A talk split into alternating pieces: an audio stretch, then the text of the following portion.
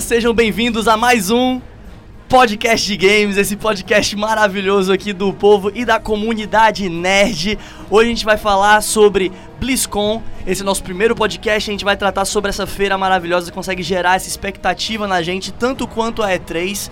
Tanta gente que gosta tanto das coisas Blizzard, nem tanto algumas outras. Mas a gente tem uma discussão aqui, então, super longa para fazer sobre tanta coisa para falar, né? Tipo, desde Overwatch 2, a nova expansão do World of Warcraft, aquela cinemática incrível do Diablo. A gente vai explicar tudo, explicar tudo daquilo que impressionou a gente, mas a gente não entende muito bem o que foi que rolou. Essa discussão aqui hoje eu tô com quatro amigos meus. Por favor, pessoal, se apresentem. Eu sou Miguel Pontes, cara, gordo, gamer, pesquisador, produtor de conteúdo no Comunidade Nerd, cara. E eu vi o trailer de Diablo 4 e eu só faltei tacar minha cara no monitor para entrar naquela parada. Olá, camaradas. Aqui é o David Simon, designer do grupo de tecnologia do povo e venho aqui para comentar sobre a nova expansão de World of Warcraft Shadowlands muito empolgado com ela. também estou empolgadaço. Meu nome é Italo Furtado, sou desenvolvedor de jogos, trabalho também no Jornal o Povo como designer de interação. Atualmente eu presido a Associação Cearense de Desenvolvedores de Jogos e faço parte do capítulo Fortaleza da Associação Internacional de Desenvolvedores de Jogos. É, jogo Hearthstone assiduamente, sou louco por ele demais, assim, assim como o Miguel, amei Diablo 4 e eu tô doido pra matar o Jusimon no Shadowlands. Só carteirada foda, nós temos aqui o Miguelzinho hate de indie, nós temos aqui o designer foda, o Davi, e o cara que entende de jogo de verdade, que é o Ítalo. De verdade? Eu sou. É, o cara é desenvolvedor, pô. E eu sou Bruno Melgácio, eu falei aqui que somos quatro amigos, né? Não falei que eu tenho mais quatro amigos, somos quatro amigos aqui falando então sobre jogos hoje. Eu sou jornalista e eu sou muito empolgado com Heroes of the Storm. Eu preciso muito falar sobre o melhor parte dessa, Blizz, dessa BlizzCon, que foi o anúncio do Deathwing. Mas vamos seguir então com o nosso programa de hoje, tem muita coisa pra gente conversar. Eu não sou hate de indie, eu odeio jogos pixelados. que é isso, rapaz? E o Simão faz pixel art. recado dado, recado dado. Mas não que absurdo. Art. Não pixel art. é isso, pessoal. Vocês sabem é. o que vocês vão dizer já, porque eu basicamente vou falar de Diablo, porque foi o que mais me impactou. É, comentar sobre a BlizzCon, né? é verdade, a BlizzCon. É essa feira maravilhosa dedicada à Blizzard que todo mundo espera quase tanto ou igual tanto quanto a E3, né? E aí a gente fica pensando, meu Deus, como é que pode uma feira só de uma empresa única causar tanto hype e comoção entre tanta gente, né? Isso, cara. É, a BlizzCon é um evento que eu espero todo ano, só para ver se vai ter o Leroy Jenkins e se vão falar alguma coisa de Diablo, né? Então, então esse ano eu estou feliz porque rolou aí o Diablo 4. Então, acho que todo mundo aqui é muito suspeito pra falar que é tudo fã da Blizzard é, ou então de coisa assim. Acho, acho, que o mais hater acaba sendo eu, no fim das contas. Eu é. parei de jogar Diablo por causa das duas últimas expansões, me decepcionaram pra caralho. E parei de jogar WoW porque as duas últimas expansões me decepcionaram pra caramba e eu tô com medo das próximas duas expansões, esse número 2 ter alguma coisa de diabólica aí, sei lá. Mas o que as pessoas falam é que mesmo você, quando você passa a desgostar um pouco da Blizzard, você ainda tem aquela coisa saudosista, ou minimamente assim, você admira de longe aquela coisa de, ei, isso aqui já foi bom dia, sabe? Tipo, eles se desviaram, mas ainda já foi bom dia. É. Acontece contigo isso? É o bom e velho credo que delícia, né? Tipo... É. é. aquela coisa. Hoje eles estão lançando, anunciaram Shadowlands, né? Antes era o Battle for Azeroth e antes disso o Legion, né? Eu parei de jogar no Warlords, né? Que era antes. Sim. Antes do Legion era o Warlords. É. Então no final do Warlords, comecei do Legion, parei de jogar odeio o WoW, WoW é uma merda, não serve pra nada e tal, não sei o que. Aí o cara grita lá no fundo assim, pela aliança, pela horda! então, tipo, eu sou horda mesmo e quem falar de aliança tem mais que se lascar, né, Josimão? Nada disso. eu também jogava pela aliança, cara. Todo é... mundo erra, né? Quando... É verdade, eu ia falar isso. E o que eu acho importante também é a gente lembrar que, para além de World of Warcraft e Diablo, também teve um anúncio de um Overwatch 2 aí muito polêmico entre os fãs, uhum. entre os não fãs, a galera talvez não esteja entendendo tanto. A gente vai trazer um pouco dessa, dessa dúvida que rola na cabeça de alguns fãs. Também teve um novo modo pro, pro Hearthstone, que muita gente tá falando basicamente que é um. É quase como se fosse um Battle. Oh, Auto Chess. É quase como se fosse um Auto Chess e falar um Battle Royale. Eita, um Battle Royale de jogo de cartas. Então é quase como se... As cartas caem do baralho, assim, voando assim. Seria algo inovador, cara. Claro, com certeza. Blizzard. então é quase se fosse um auto chess, além daquela questão da polêmica lá do cara que se manifestou com relação às coisas que estão rolando na China. Enfim, tem, teve muita coisa nessa BlizzCon e também teve muita coisa que não, acabou não aparecendo muito, né? Não teve nada demais do World of Warcraft clássico, até porque é o clássico, não tem muito pra onde correr, eu acho. Não teve nada demais também do Warcraft 3 Reforged, né? E não teve praticamente nada, nada também do StarCraft. É. Sim. É, é, é, importante lembrar que a Blizzard ela é uma empresa muito, muito singular. Porque, como você mesmo falou, né? É um evento que todo mundo espera. Tipo, existe E3, existe Comic Con e existe BlizzCon. São praticamente os três eventos, né? De, de coisas de economia criativa, de cultura nerd e tudo mais que são esperados no mundo. E aí você vê a BlizzCon sendo liderada pela Blizzard. Né? Então a Blizzard ela sempre foi conhecida por ser a empresa que entrega os melhores jogos possíveis, mais polido possível e tudo mais. E até o momento ela era indie, né? Até o, o Cataclisma, ela era uma empresa indie. Aí entrou a Activision e ela começou a ser acionista Activision e tudo mais, tem essa treta toda. Então, o que eu já quero deixar de cara, assim, que eu fiquei muito feliz, foi que você hoje vê a Blizzard sendo sustentada por um jogo free to play, que é o Hearthstone. Então é praticamente o jogo deles que mais movimenta dinheiro hoje. E é free to play e tá lá no cantinho dele e tal. Eles só chegaram e disseram assim: olha, o jogo é foda, vai ficar mais foda ainda e pronto. Então, isso pra mim foi muito, muito acertado. Mas é, é verdade mesmo. E a gente acaba não percebendo isso como talvez são movimentos muito bem pensados, né? Da, da empresa. Tipo, assim, ah, como é que a gente vai causar essa, essa, esses fãs para serem próximos da gente? Uhum. Muitas vezes é um character design bem feito, muitas vezes é um backstory legal e outras vezes é só uma mecânica simples e fácil que seja engajante, né? Que eu acho que é muito o caso também do Hearthstone Hearthstone, né? Isso. Hearthstone é um jogo extremamente engajante. Ele começou como Hearthstone Heroes of Warcraft. E aí hoje ele é só Hearthstone. Então ele tem uma identidade própria, ele tem galera própria. Ele foi o primeiro jogo feito no modo indie da Blizzard, porque ele é feito na Unity. Então eles pegaram umas 30 pessoas, poucas pessoas pra Blizzard, né? 30 pessoas assim, vamos experimentar. Aí fizeram Hearthstone e esse sucesso que estourou do nada, assim, tá aí. Eu, eu acabei não apresentando a gente direito, né? Já que esse é o nosso primeiro programa, eu queria dar uma localizada aqui. O Ítalo trabalha com a gente aqui no Jornal o Povo, ele é ilustrador e ele é um desenvolvedor de games, ele entende muito da galera do mercado, ele realmente tá por dentro desse pessoal e ele faz até parte da associação, né? Se tu quiser falar um pouquinho. Pronto, nós temos a Associação Cearense de Desenvolvedores de Jogos, a qual hoje eu presido. E eu também faço parte do IGDA, que é a International Game Developers Association. Tem um capítulo em Fortaleza e eu quero dizer que eu não sou gamer. e aí, para além do Ítalo, que claramente a pessoa aqui que tá mais envolvida e entende do negócio, a gente tem nós três aqui que são basicamente entusiastas, né? O Davi, ele até já fez algumas coisas relacionadas com games porque ele gosta muito da estética, ele entende bastante de pixel art, mas o Davi é um puta designer da gente aqui do jornal e trabalha com toda essa parte de. É, é, é claro, tá é verdade, eu tô falando só puta a verdade. Designer aqui. designer puta. É, né? exatamente. Então, o Davi. Davi. Davizinho Jussimon é um designer muito foda daqui do jornal. O Miguel também trabalha com a gente. Já trabalhou na parte especificamente né, do povo doc. Ele ainda é ligado com essa parte de pesquisa. Mas o Miguel é também um entusiasta demais de games. Só não gosta muito de indies, né, Miguel? Se você quiser falar claro, um pouquinho do seu programa com indies. Cara, eu não sou entusiasta eu não sou gamer, eu tô aqui só pra semear Discord. Ai, amém, eu vi um amém. E pra fazer comentários ácidos. Bem, mas aí falando de entusiasmo, eu sou, né, Bruno, sou jornalista e eu sou muito fã, muito fã de Heroes of the Storm. É, eu, eu vou falar aqui do jogo que ninguém fala, que é Heroes of the é Storm. Verdade, tá aí. Mas antes, vamos pro nosso bloco de notícias. Bloco de notícias! Então, aqui o nosso bloco de notícias com essa vinheta maravilhosa feita improvisada pelo Ítalo. Gostei muito, inclusive. Obrigado. a, a gente não tem o um nome ainda formal pro nosso quadro, mas é um quadro que a gente vai falar um pouquinho sobre é, notícias do mundo dos jogos, né? Que vão para além do nosso tema do dia, no caso hoje, falando de BlizzCon, né? Então, quem é que tem aqui alguma notícia legal pra gente poder trazer? Cara, eu tenho uma notícia que a Guerrilla Games, né? Que lançou e desenvolveu o Horizon Zero Dawn, a pronúncia de babaca, né? Horizon Zero Dawn. Zero né? Dawn. É, eles divulgaram uma vaga de emprego, né, para um cargo de artista técnico de vegetação. E aí, na descrição, né, especula-se que isso seja já pro Horizon Zero Dawn 2, que ainda não tem nada assim, tipo, oficial, que vai ser lançado, mas que talvez viria já para PS5, aí que também vai ser lançado em 2020. Mas não pode ser ponto joguete? Cara, Pode, né? Eu não sou de lá, então tô só passando aqui. Dali. Passando Desculpa. aqui a parada, cara. Não, é porque eu fico pensando assim, por que é que precisaria ser necessariamente pro Horizon Zero Dawn 2? Mas você tem um É, ponto, cara. Vamos ficar na é. expectativa, eu te gosto do jogo, né? Eu, eu até queria ver a descrição do cargo, né? Aham. Tipo, vai, sei lá, que eu, eu que não, não sou design, não programa nada, vai que eu me encaixo, né? Na descrição. Claramente. Tipo assim, eu moro no Eusébio, então de vegetação eu conheço, né, cara? Tru. E, e o que mais? Alguém, alguém tem mais alguma outra notícia legal? Até, é, ontem, assim, dia- da data desse podcast é dia 6, né? Que, que foi ontem.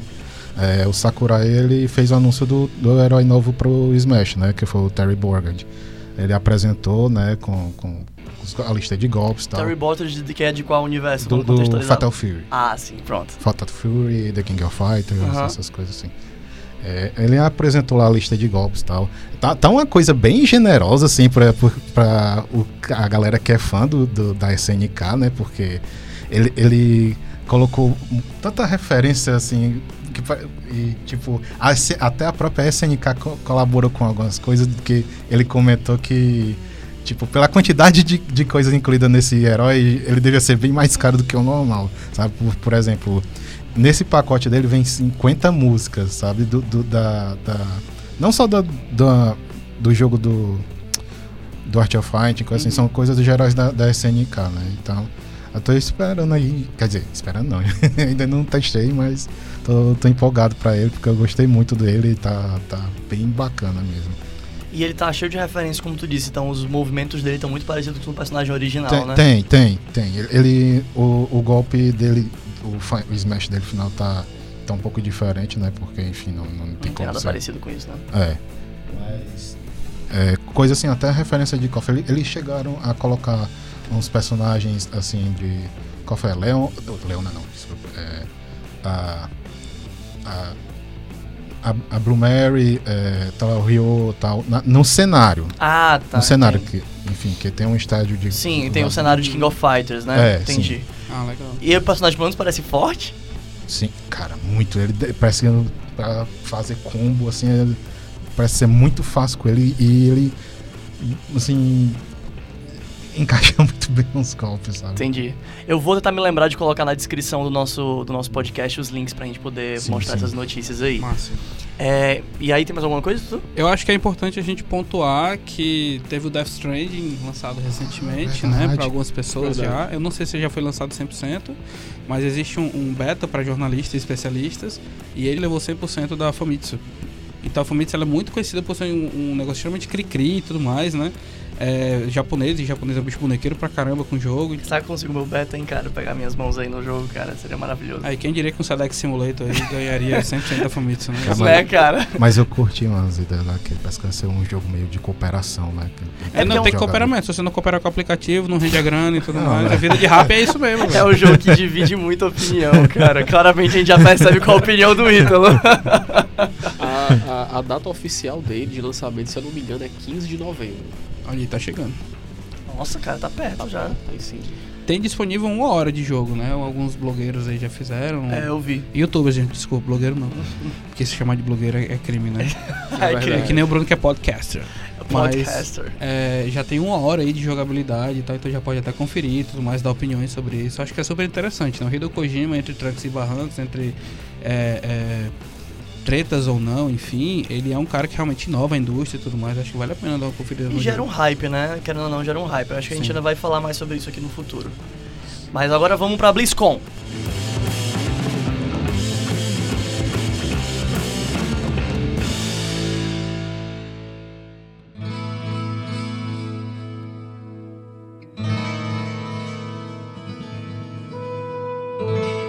Então agora começando a falar sobre Diablo 4, é, eu dei uma pesquisada boa aqui sobre o Diablo 4 pra gente poder falar um pouquinho pras pessoas o que é que a gente tava vendo naquela cinemática maravilhosa que todo mundo adorou. Eu Nossa. acho que, meu Deus do céu, causou causou todos os tipos de sentimentos em todo mundo ao mesmo Uhum. tempo. Teve Eu gente que, que ficou arrepiada. aterrorizada, teve gente que ficou feliz, teve gente que riu, não sei, cada um tem o seu psicológico abalado de uma maneira diferente. Mas, é, falando de maneira específica sobre a Lilith, que é aquela senhora muito bonita que aparece no final com um chifrinho na cabeça e toda coberta de sangue, parece sangue pra mim, aquela pele fina dela, sei lá, aquela, aquela coisa, aquele demônio do final. Sim. quem é a Lilith, né? Tipo, ninguém tem uma noção muito clara disso. Talvez, assim, os fãs muito tryhard saibam, mas a Lilith é um personagem que não apareceu em nenhum jogo ainda. Mas ela já foi citada em graphic novels, ela já foi citada nos jogos através de textos que tinham nos jogos, mas ela não apareceu de maneira mais né, presente, uhum. clara. Cara, não, mas é porque é, eu tava lendo que ela tinha aparecido já como um chefe de um evento no Diablo 2 chamado Pandemônio. Uhum. Só que ela não tinha um visual próprio. Pegaram o visual do Andariel e trocaram as cores e, e era ela nesse evento Pandemônio no, no Diablo 2 Puta aí que eu não sabia e tu falou que não tinha se preparado para esse podcast, Miguel. Tá, tá, eu, sou um cara, eu sou um gordo tão foda que eu me preparei agora nos últimos 30 minutos, cara. Tô ligado. pois então, então com essa notícia, né? É, foda-se basicamente o que eu falei, mas assim, a Lilith. Voltando aqui pra quem é a personagem. A culpa é, não é minha. Então, assim, dando um contexto bem grandezinho, e aí vocês me ajudem a complementar, uhum. ou então falem, enfim, o que vocês quiserem falar, mas falando rapidamente do que é que. Da onde vem a Lilith, né? Eu vou dar um contexto do, da história básica do Diablo, certo? Uhum. Então, no Diablo, no começo tinha só o Anun, né? Que era aquela divindade que vivia no vazio, só tinha ela e tal. E aí o Anun tava lá sozinho e ele quis se tornar a melhor versão dele mesmo. Então ele tentou expulsar todo o mal de dentro dele. E aí ele expulsou um dragão de sete cabeças chamado Tatamet. É um nome difícil, mas é Tatamet, eu acho que é isso, é assim que pronuncia. E aí esse dragão de sete cabeças e ele ficaram nesse mundo vazio que não tinha porra nenhuma e eles nesse confinamento, por assim dizer, uhum. tretaram. Uhum. E na treta, os dois foram destruídos ao mesmo tempo, causando uma grande explosão e aí criando o universo do, do mundo de Diablo. E aí esse Big Bang maroto aí espalhou as partes dos corpos de cada um deles pelos universos e essas partes desses corpos é que geraram certas coisas que a gente conhece no jogo. Então, ah. eu acho que o mais importante, assim, tem coisa pra caralho, mas assim, uhum. a coisa mais importante é falar da Pedra do Mundo. A Pedra do Mundo, se eu não me engano, pelo que eu me lembro, é o olho do Anum. E aí a Pedra do Mundo, então, ela é essa, esse, esse grande monolito aí que fica no Pandemônio, né? Não, eu tô confundindo, não fica no Pandemônio. Não lembro também. Não, mas assim, a Pedra do Mundo é um artefato que quem tem posse dele ganha poderes de criar mundos e, enfim, fazer várias coisas, certo? Uhum. E aí começou então, o que aconteceu? A partir do de partes do corpo do Anum foram gerados a raça dos, dos anjos, né, de Diablo, e a partir da, de partes do corpo do dragão, do demônio lá, Satamet, lá, aquela parte ruim de Anu, foram gerados os, os demônios, né, os demônios saíam a partir daquilo. Então, os mundos dos demônios foram a partir do Tratament e os mundos angelicais foram a partir do Anu. Uhum. E aí o lance é que anjos e demônios estavam brigando pelo poder, pela posse da Pedra do Mundo. Uhum. E isso foi o grande conflito eterno entre anjos e demônios e tal, como todo mundo sabe. E aí qual é o lance? É, esse conflito ele durou muito tempo. De vez em quando uns, uns tinham posse da, da, Pedra do Mundo, outros tinham posse da Terra do Mundo, ficava nessa, indo e voltando, indo e voltando, e acabava que não ia para lugar nenhum. Esse conflito ficou acontecendo durante eras e eras e eras. Até que, e aí é aqui que entra a Lilith, é, um dia é, os demônios conseguiram capturar, aprisionar, por assim dizer, que o pessoal nem sabia que os demônios faziam prisioneiros, né? É, aprisionaram um arcanjo. E ele não era um dos cinco arcanjos, né? Uhum. Do, do conselho, por assim dizer. Mas ele era como se fosse um conselheiro dos uhum. arcanjos. Uhum. Que era Inarius. Sim. Ele foi capturado pela Lilith, que é a filha do Mephisto e o Mephisto, que é um dos Prime Evils, né? Uhum. Junto com o Diablo e junto com. É Diablo, Baal. Baal e o Mephisto. É, mas eles são os principais, os Prime uhum. Evils. Aí tem outros quatro menores e tal. Mas enfim, é questões, questões, questões. Uhum. E aí, é, então indo mais diretamente pro que aconteceu depois disso, a Lilith e o Inarius, depois que ele foi capturado, elas conversaram e eles perceberam que os dois concordavam em muitas coisas. Eles concordavam que essa guerra não ia pra lugar nenhum, deu sei match. lá o quê. Tipo isso, deu, deu match. match. Deu match. e aí a Lilith e o Inarius então começaram a pensar num plano para acabar com essa guerra. E eles pensaram em roubar a pedra, né? A pedra dos mundos, uhum. para poder a partir dela criar um novo mundo, escaparem daquele conflito e acabar com essa porra toda. E aí eles fizeram isso. Fiz, pegaram a pedra dos mundos, criaram o santuário, que é onde a gente joga a maior parte do jogo.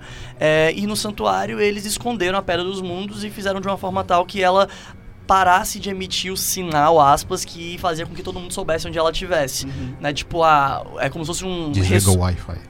tipo, desligou o Wi-Fi, né? Tipo, ela ressoava, não sei o que ela fazia, uma coisa que os demônios e os anjos conseguiam descobrir onde ela estava. Então, eles levaram ela para esse lugar novo que eles criaram, um santuário, e não foi só a Lilith e o, e o Inarius, né? Foram, foi a Lilith, o Inarius e mais os outros caras que concordavam com eles, acreditavam neles, anjos e demônios. Uhum. E aí, pronto, a história a partir daí do santuário, é, resumindo, resumindo bem, assim, foi que anjos e demônios começaram a ter relações e acabaram, é, como é que eu posso dizer?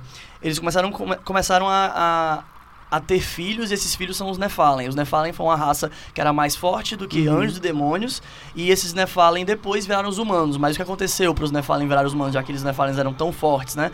Temendo a força dos Nephalem, os anjos e demônios que foram junto com a Lilith e o Inarius para santuário, né? Esses anjos e demônios que viviam em santuário, eles pensaram em matar os Nephalem porque uhum. eles eram muito fortes. E aí, ao fazer isso, a Lilith queria defender os filhos dela. E aí, bem, vocês já sabem, né? A mãe, quando vê os filhos sendo atacados, ela fica puta. E o Inário estava ainda pensando no que ia fazer com relação a essa história toda, com os Nephalem. Ele vazou, ele foi meditar e tudo mais. É, Enquanto... machomiço, né? Nada de novo sob o sol. Enquanto a Lily foi e matou todo mundo, passou a peixeira em todo mundo. Quando o Inarius volta e vê que todo mundo morreu, a Lily fez essa chacina, ele fica muito puto e banha a Lilith. E aí, esse é o lance, ela é banida. Pra ela pensar no que ela fez. Diga aí, o cara foi comprar cigarro, depois volta a culpa da moça. Foda isso aí, né? e, e, aí, tipo, depois que a Lilith então é banida, o Inarius fica com esse negócio na mão. O que eu vou fazer com essa situação? Ele para lidar com isso, ele não quer matar os Nephalem, porque também são filhos dele e tal. E aí o que ele faz? Ele faz a pedra do mundo que tá lá no, no santuário começar a absorver o poder dos Nephalem. E aí, com o passar de cada geração, os Nephalem vão ficando cada vez mais normais, humanos, com menos poderes. É, depois disso, acontece uma série de coincidências, mas a principal delas é que os humanos, no caso Nephalem, né, com o tempo virando humanos, eles ainda tinham, né, capacidades mágicas e tal, uhum. e eles começam a tentar desenvolver a questão de dominar os mortos, né, necromancia. E aí com essa primeira tentativa de necromancia, o, eles tentam né, ter esse lance da necromancia com espíritos, mas na uhum. verdade eles acabam é, invocando um demônio, controlando um demônio, estabelecendo comunicação com os demônios, uhum. e aí os demônios descobrem o santuário. Quando os demônios descobrem santuário, eles começam a correr atrás de uhum. descobrir o que é aquilo ali. Uhum. E, e, aí entendem sobre os Nephalem, que eles são fortes. E aí os demônios começam a pensar, pô, a gente pode usar esses Nephalem pra, é, sei lá, talvez derrotar os anjos, né? E então eles tentam em vez de, tipo, escravizar os Nephalem, eles criam uma religião para influenciar os Nephalem a fazer o que eles querem que, que seja feito. Uhum. E através dessa religião é que os humanos começam a, a, enfim, levar a sério, né, o que os demônios querem fazer, o que os demônios querem de maneira indireta. Quando o quando o Inarius vê isso, ele também cria a mesma estratégia, para não chamar muita atenção e tudo mais, ele cria a religião dele pelo lado dele, para que os humanos não fiquem do lado dos demônios. Uhum. Então fica essa guerra de conflitos, digamos assim, religiosos, né? E, e aí, depois disso, que eu acho que é a parte mais, assim, interessante, é que a Lilith, de algum jeito, ela consegue voltar do banimento.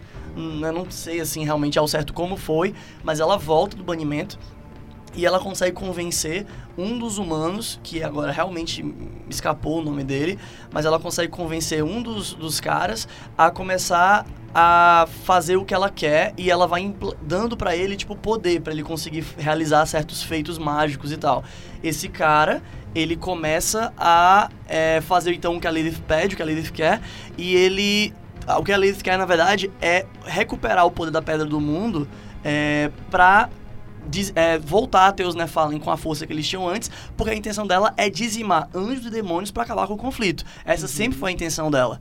Então, quando ela influencia esse humano e começa a dar poder de novo para ele, ele acaba criando uma terceira religião de gente que acredita que ele é capaz de ser o mais forte e encerrar o conflito, esse tipo de coisa. E aí, e aí pronto, no final das contas acontece uma grande porradaria, uma guerra do caralho, uhum. que no final das contas a Lilith, ela é de novo trancafiada, ela é mandada de novo para o... Como é que é o nome do, do, do, vácuo do diabo? Como é que chama esse, esse espaço? É o... Ah, não sei. Inferno. Não, não. Não, não. é, o, é o vazio? O vazio é, é do Void. StarCraft. Não, eu acho que é o Void. É o Void também? Eu acho que é. É, enfim. Ela, ela é mandada de novo pra esse. Ela é de novo banida, só que ela é banida de um jeito assim que é pra garantir que ela não vai sair dessa vez. Uhum. E aí, meio que aí termina a história da Lilith, né? Tipo, ela é banida uma segunda vez. E aí, como é que essa, essa história acaba para além da Lilith, né? É, acaba que rola um grande conflito. O Inarius está tão desesperado para lidar com esse cara que a Lilith deu poder que ele chega a apelar pro Diablo. Ele faz um acordo com o Diablo para ele vir pegar esse cara, porque esse cara tá muito poderoso esse cara que ele deu o poder uhum. e ele vai sozinho pegando o poder da Pedra do Mundo. Ele faz todo o lance de se aproximar da Pedra do Mundo e ele vai pegando o poder da Pedra do Mundo, porque ele não é Fallen. Uhum. Então, Sim. ele fica muito forte. E aí o Inarius apela pro Diablo e o Diablo chega até a pedir ajuda de outro bicho e ninguém consegue derrotar esse cara. Esse cara fica tão forte, mas tão forte que ele conseguiu exterminar uma galera no santuário. E aí ele vendo o que ele tinha feito, ele meio que recupera toda a destruição que ele fez, ele meio que pega toda essa energia de volta e ele se destrói. Vendo tudo que ele tinha feito, sabe? Ele percebe que ele tem força demais e ele se destrói, ele se bane do mundo todo. E no final das contas, para assegurar a paz, o Tirael, que já estava envolvido no conflito antes, querendo exterminar todos os Nephalem, porque uhum. eles eram uma uhum. aberração para ele. Quando esse cara toma essa ação de se sacrificar, vendo que ele era muito poderoso e tal, o Tirael percebe que os humanos merecem viver e que eles merecem ter as escolhas deles e tal, e sem a influência do conflito de anjos e demônios. Então, anjos e demônios não vão mais interferir em santuário. Essa foi a decisão que o Tirael acabou tomando, ele que foi o voto decisivo. E aí, com isso, o Mephisto, ele ele fica com o direito de pegar Inários para torturar a, pela eternidade. Então o conflito acaba assim: Santuário, ninguém mais mexe. Tirael decide isso de alguma forma, e aí o Mephisto fica com o Inarius para torturar, e pronto, ninguém mais mexe em Santuário. É, essa é a história básica, assim, sabe? E aí quando a gente vê o final daquela cinemática, a Lilith, ela tá voltando de Isso. novo. Ela foi summonada, né? E aí o que é que vai acontecer? Uhum. Será que ela vai atrás do Inarius? Porque o Inarius não morreu, ele tá sendo torturado. É. Será que ela vai. Será que o Inarius vai ajudar a banir ela de novo? O que, que será que vai acontecer? É, uma das coisas que foi colocado na BlizzCon é porque o inferno vai ser acessado. Né? Então, uma vez que Mephisto tá no inferno, talvez a gente tenha a oportunidade lá de até ajudar, sei lá, de alguma forma, ou ajudar a Lilith a, a libertar o Inarius, ou ao ou libertar o Inarius de escutar a versão dele disso tudo, né? Mas isso aí foi uma coisa que a própria Blizzard já disse, olha, vai, vai rolar inferno, não tem como jogar Diablo sem pro inferno. Né? Uhum. Até porque, para quem tiver um apontamento religioso mais forte, é um jogo sobre derrotar demônios, tá, gente? Então a gente é bonzinho no jogo.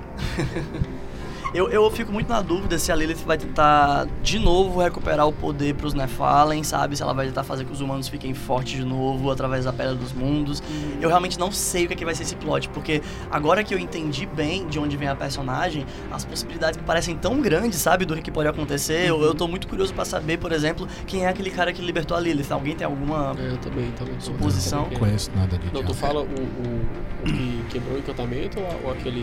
O não, cara aquele, que fez aquele que é mais albinozão, mais branco, né? Então, é, pois eu também não sei. Eu, eu acho que ele é um Nephalem, né? Levando em consideração que ele chama ela de mãe o tempo todo. Uhum. Ele deve ser uhum. uma das versões mais antigas de Nephalem e tudo mais, né?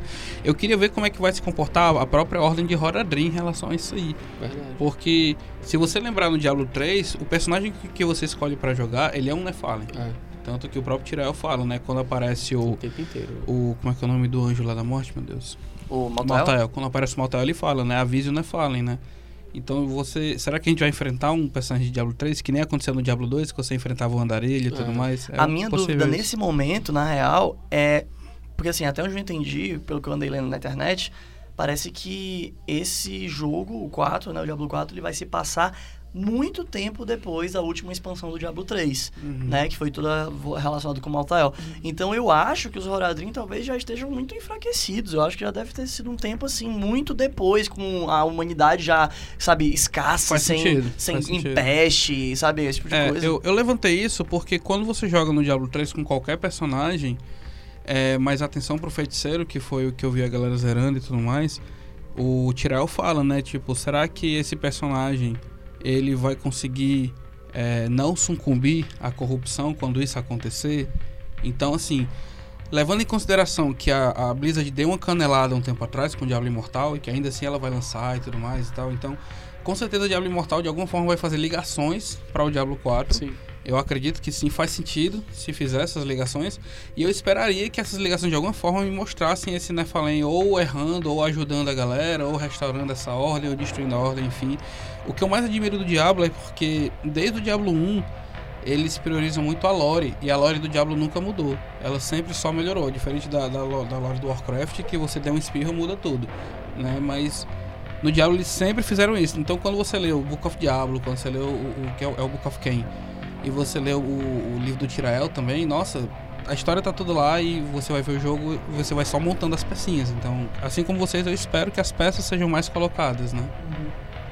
Aproveitando falando sobre Diablo Immortal, já que tu trouxe à tona, né? O jogo não saiu ainda, né? E a gente tava pensando aqui sobre o que é que talvez possa ter de ligação entre o Diablo Immortal e esse próximo 4 que vai vir. Uhum. Eu acho que é capaz de não ter muita coisa, para ser honesto, porque uhum. Diablo Immortal tava numa pegada tão diferente que as pessoas até, né, foram totalmente negativos com relação à proposta do jogo, né? Vocês não têm smartphones? e eu acho assim, eu fico muito nessa de. Eu acho que são jogos bem diferentes mesmo, vão tratar de épocas diferentes. Uhum. Mas, aproveitando o lance que a gente tá falando de Diablo Immortal e a toda a recepção negativa que teve na época, eu queria aqui recomendar jogos estilo Diablo que prestam pra mobile. Porque as pessoas Yay. têm uma reação muito ruim com Menos jogos... Diablo Imortal, é isso? Treta, treta. Ei, ei, ei. Ah, porra, não, é era assim, a minha as... recomendação era Diablo Imortal, Cara, que é um jogo que não foi nem lançado. Cara, eu não vou dizer que o jogo é ruim, eu só vou dizer que as pessoas não estão tendo uma boa reação. Então vamos joguei. mostrar eu acho outras que não foi coisas. bem apresentado. Eu acho que poderia ter sido, sei lá, não tá dado tanto destaque quanto ele merecia. Sim, pois é, o grande lance da BlizzCon é porque é conhecido que os dois últimos cards são os cards mais importantes. É. Tanto que esse ano foi Hearthstone e Overwatch 2. Foram uhum. os cards mais importantes. Então, tipo, quando ele chegou no BlizzCon totalmente fria, né? Apresentando, nem, nem sequer falou de, de Battle for Azeroth nem nada, porque eles anunciaram o Battle for Azeroth depois da BlizzCon. E aí você fala que o melhor lançamento é o Warcraft 3 Reforged, né? Então requentaram do Warcraft 3. E aí depois você de, bota no último card o Diablo Imortal e o pessoal fica tipo, ah, tal. Não é que o pessoal achou ruim, é que o pessoal ficou olhando e disse, tá legal, mas é só isso. E aí o cara ainda jogou aquele tompeiro dizendo, perguntando se a galera não tinha smartphone, acho que foi uma canelada bem forte. E a quebra da expectativa, né? Porque é justamente isso, o quanto uhum. as pessoas queriam alguma notícia sobre o Diablo 4, né? É. E aí não, quebra é. da expectativa total. Mas enfim, falando aqui de recomendações de jogos mobile, porque esse aqui é um outro quadro da gente que a gente recomenda joguinhos irados de mobile que você pode sim ter acesso, que é maravilhoso. Então, eu vou começar falando de Bastion, porque Bastion é um clássico, Bastion tem um porte para mobile que ah. também é um clássico. o clássico do clássico do clássico. O porte é um clássico. eu é um odeio Bastion, cara. Não, cara, tan, para. Tan, tan. O, Miguel ele é muito hate não, de jogos indie, É porque Bastion é indie. É, é, um indie não, publicado cara. pela Warner Games, mas não, é indie. Não é porque é indie. sabe, sabe o que acontece comigo com Bastion? Eu tentei jogar Bastion várias vezes, Pode mas o meu personagem caía do mapa. Pode o tempo crer. inteiro. Tipo, eu não conseguia controlar aquele personagem, cara. Tipo, isso foi muito frustrante para mim. Aí, como eu sou uma pessoa humana, eu odeio o jogo, cara. Eu não vou dizer que ele vai conseguir controlar melhor no mobile, porque, enfim, né? Dedos grandes, né? Num celular. Tela talvez. pequena. Exatamente. Mas assim, gente, sério, testem. Bastion está de grátis para iOS até o fim do ano, de graça. Não, só para iOS? Só para iOS. Só para iOS. Sério? Só para uhum. iOS. É, Mas ele não tem um, um, um, valor muito caro, não. Até onde você acho que ele é uns 14, 15 reais para Android. Mas tem alguma coisa a ver com o Apple Arcade? Não, acho que não. Acho que foi não a própria sei, Super Giant que anunciou. É, a Super Giant anunciou Sim. no Twitter dela e o Darren Cobb também, que é o compositor que eu sigo, também ele anunciou, mas não tem assim uma ligação, não tem uma comemoração para isso não.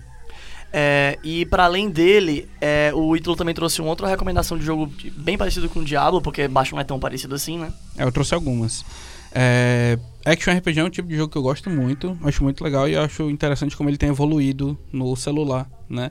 Existe muito essa treta de que celular não é para jogar, mas isso aí a gente pode botar em outro episódio até.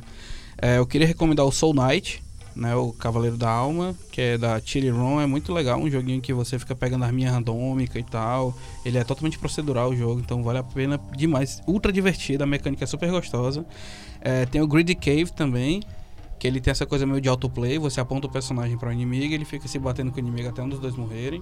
É muito legal, como o próprio jogo fala, é a, a caverna da cobiça, então realmente você fica querendo colecionar tesouro e tudo mais, uma coisa que realmente Vale a pena demais, é um dos jogos que mais me surpreendeu em 2017, mas até hoje ele funciona muito bem. Tem o Battle Heart 1 e 2, eu não sabia que tinha um 2, eu fui procurar um, eu fiquei, caralho, tem o 2. né? Que é um jogo também de você alocar personagens e tal. Você joga com parezinha, tem aquela coisa bem de, de dungeonzinha de pare. Muito, muito, muito gostosinho de jogar. E o Crashlands, que tem ele tanto para Steam como tem para iOS.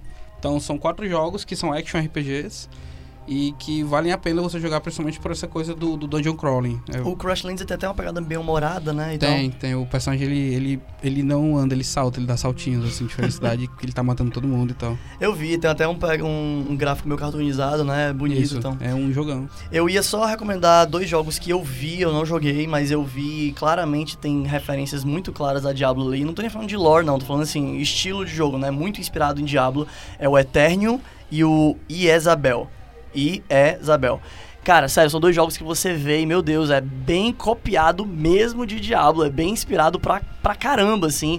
E você fica se perguntando se tem como esse tipo de gênero ser melhor portado pra, pra um celular, né? Porque são dois jogos que você é meio que tá jogando no computador, mas tá jogando no celular, sabe? Mas assim, é muito parecido mesmo com o estilo de gameplay de um jogo estilo Diablo, né? Claro que não é tão complexo, mas assim, ainda assim é um jogo que traz todos os elementos fundamentais de um jogo como Diablo. Tu, tu, chegou, tu chegou a jogar algum desses aí? Tipo, eu vocês vi... chegaram a jogar Sim. algum? Porque, Tirando o Crashlands, todos que eu recomendei eu joguei. Porque, eu só é, joguei o Bastion pro PC mesmo. Eu, eu não lembro de ter jogado um action RPG num celular. Uhum. Daí eu tava pensando como é que funciona a mecânica do point and click, uhum. né? Pra celular. Tipo, o cara vai clicando assim no, no na tela pra ele, ou é tipo, tem um, tipo um joystickzinho pra É, tu, tem vários. Por exemplo, se você for ver o Soul Knight, o Soul Knight ele, ele pega aquele draggable, né? Que você toca e dá o drag, aí ele simula aquele analógicozinho, né? Uhum. Então você joga totalmente daquele jeito e ele tem dois. Um para você andar e outro para você apontar para onde você atira. E aí, na hora que você faz isso, ele começa a ativar o tiro, né? O Grid Cave, você só aponta pra onde ele vai, aí quando ele vai e encontra o inimigo, ele começa a bater automaticamente. Ele bate no que tá mais próximo, é, né? fazendo auto-ataque. É, tipo, eu, tipo, teve um que eu joguei, eu não sei se ele se, se classifica como action RPG, que era Lineage. Uhum. E, tipo assim, e era, e era, um esquema desse. Você apontava o personagem, ele ia sozinho, encontrava... O de celular, você fala, né? É, o de celular. Sim, não, sim. não o, o do, é. do, PC, que o do PC eu joguei. Eu perdi muito, muito, muitas horas da minha vida jogando Diablo 2. É, e eu lembro que, que nesse, pra mobile, tipo assim, o, ele chegou pra mim, só contextualizando, um amigo meu que jogava comigo disse assim, cara, tu tem que jogar Lineage pra celular, porque é muito massa. Não, mas é muito massa por quê? Não, porque, tipo assim, tu lembra que eu tava lá, tipo assim, eu ficava jogando, a minha mulher ficava mexendo meu saco, porque eu jogava o tempo inteiro. pois é, agora eu posso sair com ela e eu fico e jogando Lineage jogando no celular. E ele faz as quests sozinho Aliás, do game, né? É. Ah, legal. Aí eu falei, caralho, bicho, faz as quests sozinho pelo cara. Tipo, mas será que isso aí não, não tira um pouco do prazer é, eu fico pensando de você, também. De você é, é, jogar o jogo? Porque, tipo, o personagem faz tudo sozinho, tu fica só olhando pra uhum. tela. É, é isso aí é outra treta pra gente levar pra frente. Mas idle games, na verdade, eles são feitos para quem não tem tempo. Aí ele tem a mecânica de se jogar mas esse se jogar nunca é uma evolução. Você tem que ir lá e entrar e evoluir seu personagem ainda. Você tem que ainda gerenciar ele. É a sensação de estar completando algo, mesmo que você não tenha feito tudo para completar aquela coisa. Mas você tem é. aquela sensação de, beleza, eu deixei horas a coisa fazendo com a minha estratégia para dar certo. E agora eu vou apertar botões até que eu sinta que deu certo. Tipo, completou, entendeu? Eu cheguei na próxima parte. É tipo o cara tem um script para farmar. Pronto, é isso. Eles pegaram a mecânica de grind, porque assim, se você levar, por exemplo, né, eu sei que eu também não quero me estender muito, porque ainda tem os outros jogos pra gente uhum. comentar, mas se você pegar essa mecânica que os jogos de farm, por exemplo, olha, volte daqui a 30 minutos, que aí você vai ter a coleta feita, é a mesma coisa, né? Então o que, que eles pensaram? A gente pode pegar todo o grind do jogo e deixar o grind do jogo autoplay. Então funciona para quem não tem tempo, porque realmente você gasta muito mais tempo em RPG grindando do que de fato jogando o jogo, né? Sim, você sim. grinda, grinda, grinda, se prepara, ganha XP é. e aí sim você enfrenta o inimigo. Sim. Cara, alguma dessas recomendações que você tem é para Microsoft, Windows Phone? Não sei te dizer porque tem muito tempo que eu não tô mais usando Microsoft. Cara. Mas o Windows Phone eu acho que tá um pouco complicado, Miguelzinho. Se vocês tiverem, o Ninja. Se vocês aí que estão ouvindo a gente tiverem mais alguma sugestão de jogo mobile, falem pra gente, inclusive sugestões de notícia também também, porque a gente vai colocar nesses nossos próximos quadros também sugestões dos nossos ouvintes. Então, se tiverem alguma sugestão, mandem pra gente no nosso Instagram da Cone, né, da comunidade nerd. E eu fico é, realmente feliz se vocês participarem junto conosco, porque a gente vai ter uma sessão aqui de leitura de e-mails e sugestões trazidos pelos nossos ouvintes no Instagram da Cone, comunidade nerd, maravilhoso. O Instagram seja Cone.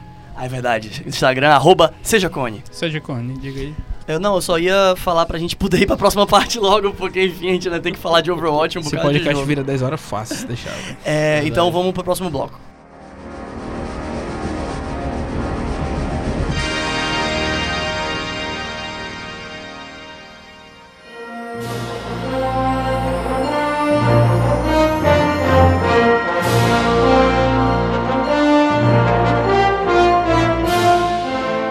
Aí, falando agora de Overwatch, Overwatch 2, é, eu acho que a pessoa mais indicada é o Davizinho, porque o Davizinho pesquisou sobre o assunto, não pesquisou? Não. Não basta, ser, não basta ser Ali, tem que ser jogador de Overwatch. Só você Eu tava, pesquisou, eu fui cara. sobre seguinte, o, mas não, eu mas posso comentar, não. Eu, eu acho assim, vamos coisas. falar aqui do que a gente viu, porque É. foi, foi muito claro, pelo menos pra mim, que Overwatch 2 foi um divisor de águas pra muita gente, assim, é, pra- tem muita gente que tava esperando há anos, eu também tava, só que pra Sim. algumas pessoas era aquela coisa, eu vou experimentar um jogo totalmente novo e vou jogar pra trás tudo que o Overwatch costumava ser, ou eu vou pegar uma coisa que só vai adicionar alguns elementos ao jogo.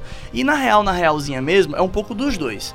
Porque é um jogo novo, no sentido de que ele é um jogo agora de PvE, ele é contra né, o sistema, é contra a máquina. Contra o Contra o exemplo. sistema, sistema. mas sistema! Ele é um jogo comunista, né, cara? Agente 76 livre.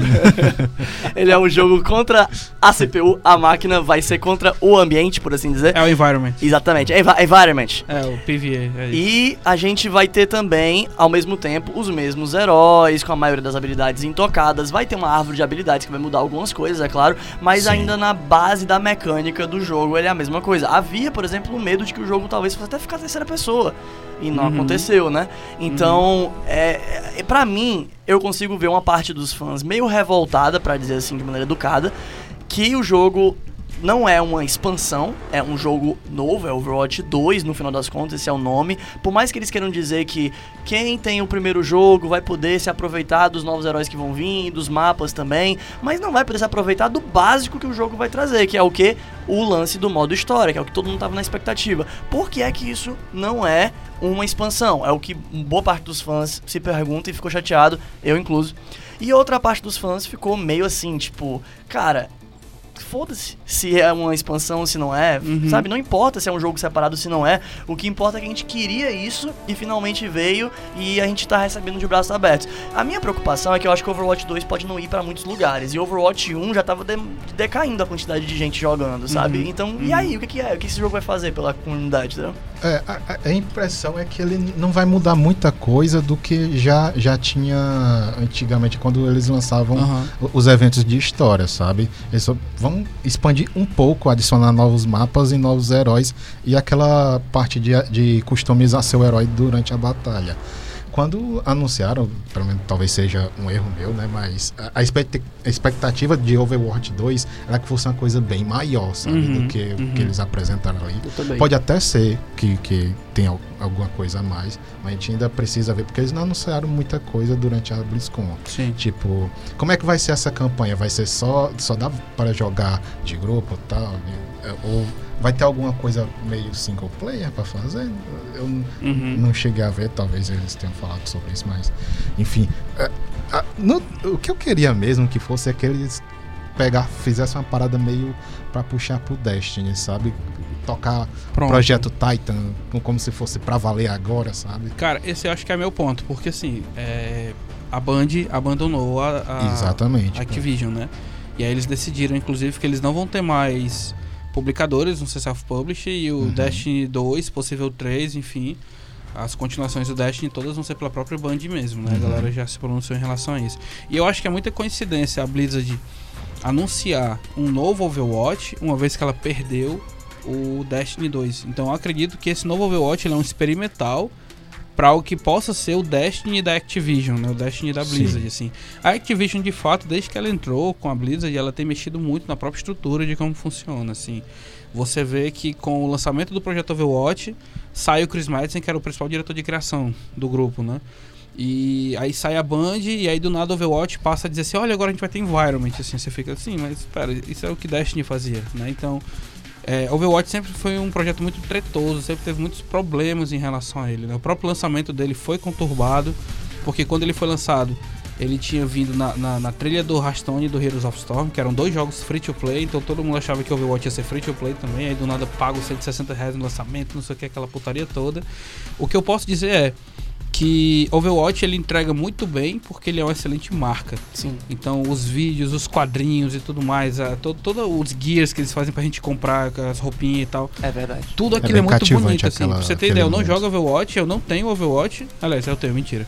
Eu não jogo Overwatch, mas eu tenho os adesivos de Overwatch, eu tenho, tenho o mousepad do Overwatch, porque a marca é bonita, os personagens são bonitos, tudo é lindo tudo mais. É porque eles acertaram muito nessa parte toda de design do jogo de, em geral. Eu nem falo de UX, não, mas assim, character design é muito bom. O carisma é, é muito grande. muito bem desenvolvido, cada é. personagem tem sua característica, tem um tema muito forte, né? Sim. Você fica muito preso a isso. Eu, eu não sei se aconteceu com vocês, quando vocês assistiram o vídeo, quando eu assisti o vídeo, cara, eu fiquei, caralho, bicho, esse negócio é um, um desenho animado, assim, tô assistindo um episódio desanimado. E dá um calorzinho no coração. E aí você, caralho, o, o, o, o Wilson, o Winston, né? O Winston vai morrer, tá, não sei o que, aí o outro vem gritando que o HT que eu curar e não sei o que. Você dá uma empolgação, dá uma emoção, assim. É, todo, todo, todo cinemático da Blizzard isso dá essa expectativa. É fantástico. Ah, eu queria que isso aí fosse um filme, pois uma é, série. É fantástico, mas o Overwatch em particular, eu acho que ele faz isso muito melhor do que os outros, entende? Nem, nem a série de animações que eles colocaram pro Hearthstone é tão boa assim.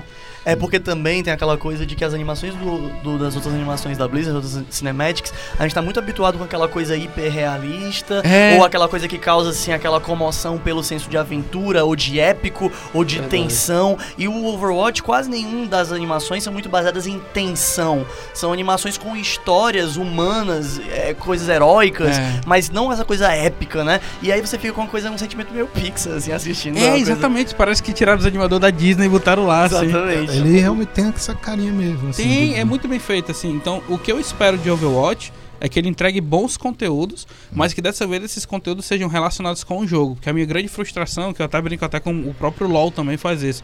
Tá vendo esse personagem fodão? Tô. Isso aí tudo é para quebrar uma torre. então, tipo, o novo Overwatch é a mesma coisa. Tá vendo isso aí tudo? Tô. Isso aí tudo é para pegar um caminhão e levar o caminhão até o canto, assim. Pronto, acabou. Então, é uma coisa que eu via a história e ficava, sim, esse pessoal tá se degladiando por causa da porra de um Capture the Flag então eu sentia isso, né? A falta de um contexto. Um contexto. Né? Acho que agora jogando enquanto contexto é legal, mas aí eu, eu realmente penso igual o Jusimão, tipo assim, será que esse contexto ele é single player? Será que essas campanhas a gente pode juntar uma galera e jogar?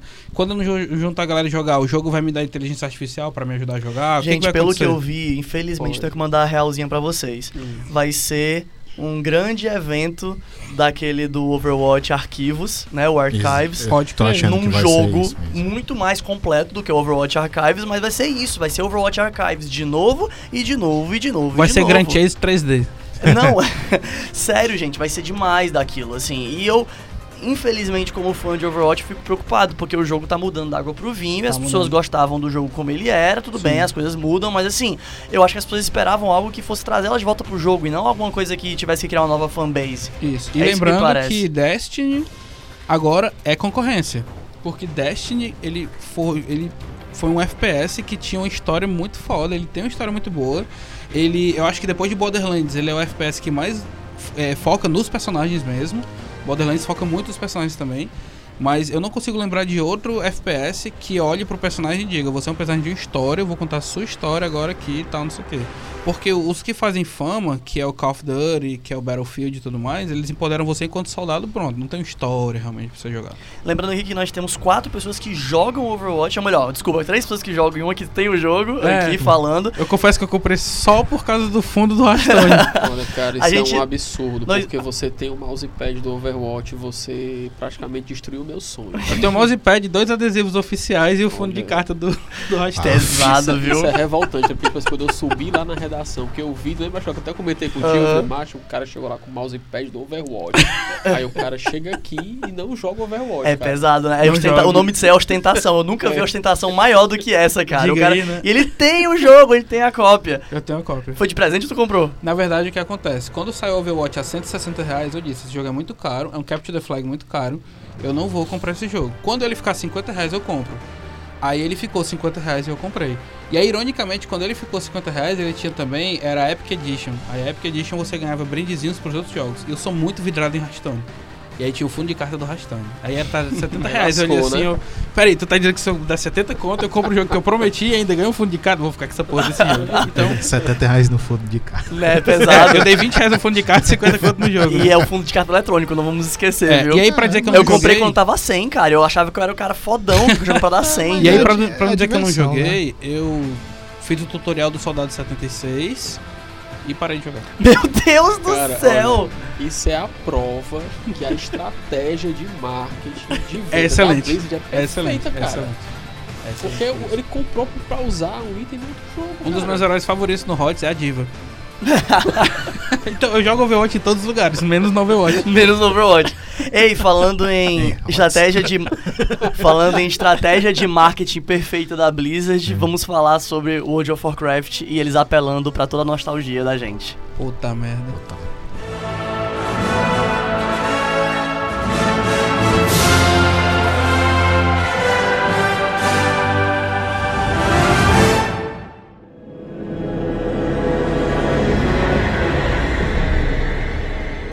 É, enfim, Shadowrando. Shadowlands, né?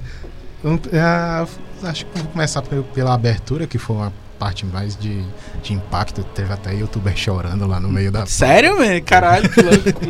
a galera assim tava muito empolgada. É porque na, na o WoW mexe com o coração das pessoas, né, é, que, que, é uma coisa que você vai dedicando o seu tempo, né? Você acaba se apegando com, total, com a franquia, né? Total. Ah, enfim, dessa vez a gente vê a continuação da, da da, da história da Silvanas, né? Que ela já vem planeja, com os planos dela de que, que ela vem, tava construindo uma. Miguel é fã da Silvana, desculpa. Ah. tá bom. Silvana do metal, cara. Pois é. Ela usa ela... biquíni por cima da calça, né? Tava, tava todo mundo querendo saber como é que ela tinha conseguido tanto poder, que ela tinha. Uhum. Já algumas expansões atrás que ela tinha feito algum um, um pacto com a entidade desconhecida para poder escapar da, da morte dela, né, tal. E nessa expansão a gente chega a, a conhecer uma da a, a, a entidade que está trabalhando com ela. Não, não chega a apresentar realmente nome e tal, quem é, uhum. mas ela está envolvida com um cara que é Jailor, é, carcereiro, não sei como é que eles vão traduzir em português. J-Lo, essa é É J-Lo. É. Aí para isso ela vai lá em, em, em é, Ai, meu Deus, agora esqueci, deu um branco no, no, lugar. Na Coroa de Gelo, você fala? Isso, é, lá uhum. do Lich King. Ela vai confrontar o Lich King atual, né? Que não é mais o Arthas. É, e... Qual é o nome dele? Bolvar. É, o Bolvar For Dragon. For Dragon, é. Isso. Chegando lá, ela Cara, ela desce o pau nesse, nesse homem. Que tipo. É, todo mundo. Na hora que, que, que ela pega assim o. o a, prende ele, tal. Cara, a humilhação assim. É. Ali eu acho interessante porque existe toda aquela coisa do Lich King, que foi a melhor Sim. expansão e tal, nananana. Todo mundo jogou com o Arthas, viu o Arthas virar o Lich King, então existe uma tá. emoção muito grande em relação a isso. O que aconteceu é porque depois do Cataclisma, o Fordagon acordou. E ele não conseguiu mais dormir como Lich King. Então acho que isso aí ele perdeu aquele buffzão do que era o seu Lich King. Então na verdade eu acho que você tem um, um Lich King enfraquecido. Claramente. É, uma vez que você tem também que o poder do Lich King ele vem do, do Ner'zhul, né? Que tá preso dentro do capacete. E o poder do Ner'zhul vem da, da Legião Ardente. E, então. A Legião Ardente caiu. Então tipo assim. Será que isso não enfraqueceu ele de repente? Pode então, isso, né? Eu ainda fiquei é... impressionado que ele ainda conseguiu fazer alguma coisa. Tipo assim, ele deu um combate. É. Claro que a Silvanas venceu, mas assim, deu um combate, né? É, não, não, então, não é. Ela não, não tá. Ele não perdeu, né, né, só porque a Silvana é, é foda, é que ela tá meio que bufada, sabe? É, ela tá é com, a, com a magia roxa, que, que até os, os personagens tipo a Jaina e tal, ninguém conhece que tipo de magia que ela Sim. vem justamente desse cara que, que vem da próxima expansão. Ela tá é o extraindo... né? Que é o Traveler. Musala. É. Então ninguém sabe. É o Mostarda. Pois é. Nome feio da peste, Enfim. Que, que é do outro plano, que é o plano da. da, da, da onde vão os mortos de, de, do mundo de Warcraft, né? Sim. Que é o Shadowlands. Quando a Silvana derrota lá o, o, o Bolvar, ela acaba. Todo mundo pensa que ela vai tomar o Elm e virar a Lich Queen, né? Sei lá. Não é, É cara, eu fiquei. Eu tava Mas até assistindo na essa redação isso. expectativa. Tava na redação aqui assistindo, e aí a gente tem lá na, na- onde eu tô alocado na redação, eu fico bem pertinho do Carlos Maza, né? Que também é fã e tal, ele tem tatuagem do Zelda e tal. E aí eu assistindo aqui, eu, ei Maza, o que foi? Lich Queen, viu? Ele, como assim, cara? Rapaz, Silvana tá com o capacete Lich King na mão. Ele, vai me falando isso aí, eu, tá certo. Aí depois que ela quebrou o capacete, ei Maza, amarra a borta que não vai ter essa porra, não. tu foi narrando pra ele. É engraçado que esse trailer, essa cinemática, ela foi só uma quebra de expectativas, assim, pelo menos a Total, minha experiência. total. Porque você pega, você vê o Bova For Dragon como Lich King pela primeira vez, assim, realmente fazendo alguma coisa, né? Com aquele saindo- martelão irado dele. Exatamente, saindo do trono e tal. E aí a imagem que vazou foi dele, então mais expectativa Sim, ainda pra figura dele. Eu achava que ele realmente ia fazer alguma coisa. Sim. E aí você vê o cara, porra, chegando lá e tal, Silvanas indo buscar a vingança dela. Na minha opinião, ia sair pelo menos um empate daquela história, entendeu? Uhum. Aí É. não, ela estraçalha ele, pega o capacete. Quando ela vai pegar, que, que claramente, pelo menos pra mim, ela vai se tornar a, a Lich King, né? A Lich Queen. Uhum. Cara, ela vai se tornar a rainha dos Banshees e a Lich. Cara, eu fiquei, pô, é isso que vai acontecer, tá na cara. Motherfucker Queen Aí aí, ela né, chapa? fucking destrói a- o capacete. É é uma quebra de expectativa muito grande. São duas quebras de expectativa uma atrás da a- outra. a gente assistiu as cinemáticas juntos, né? Nem eu nem tu tinha, tinha assistido ainda. Não. E tipo, cara, se tivesse uma câmera assim, fazendo um react, a gente ficou tipo chocado. Era um olhando assim pro outro aí. Caralho. Aquele Pikachu, caralho, né? Não, peraí, ela pegou o capacete. Não, ela vai botar caralho. Aí quebrou. Caralho, quebrou. Sim.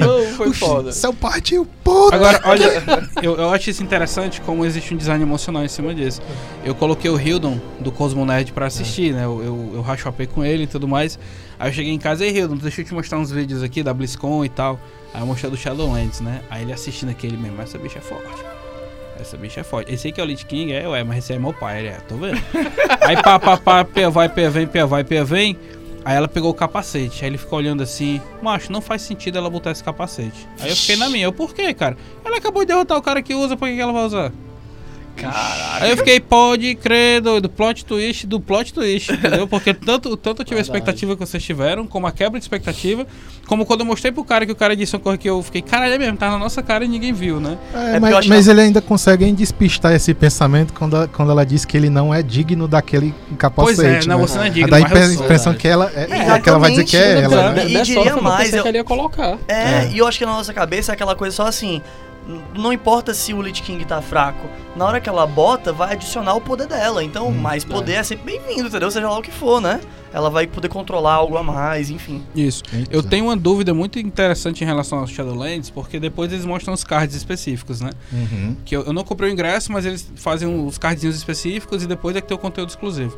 E aí no card específico eles explicam o que é o Shadowlands, né? Hum. Então quando você joga WoW e você morre, você é recebido pelo árbitro, que é aquele anjo branco que fica lá esperando você. Sim.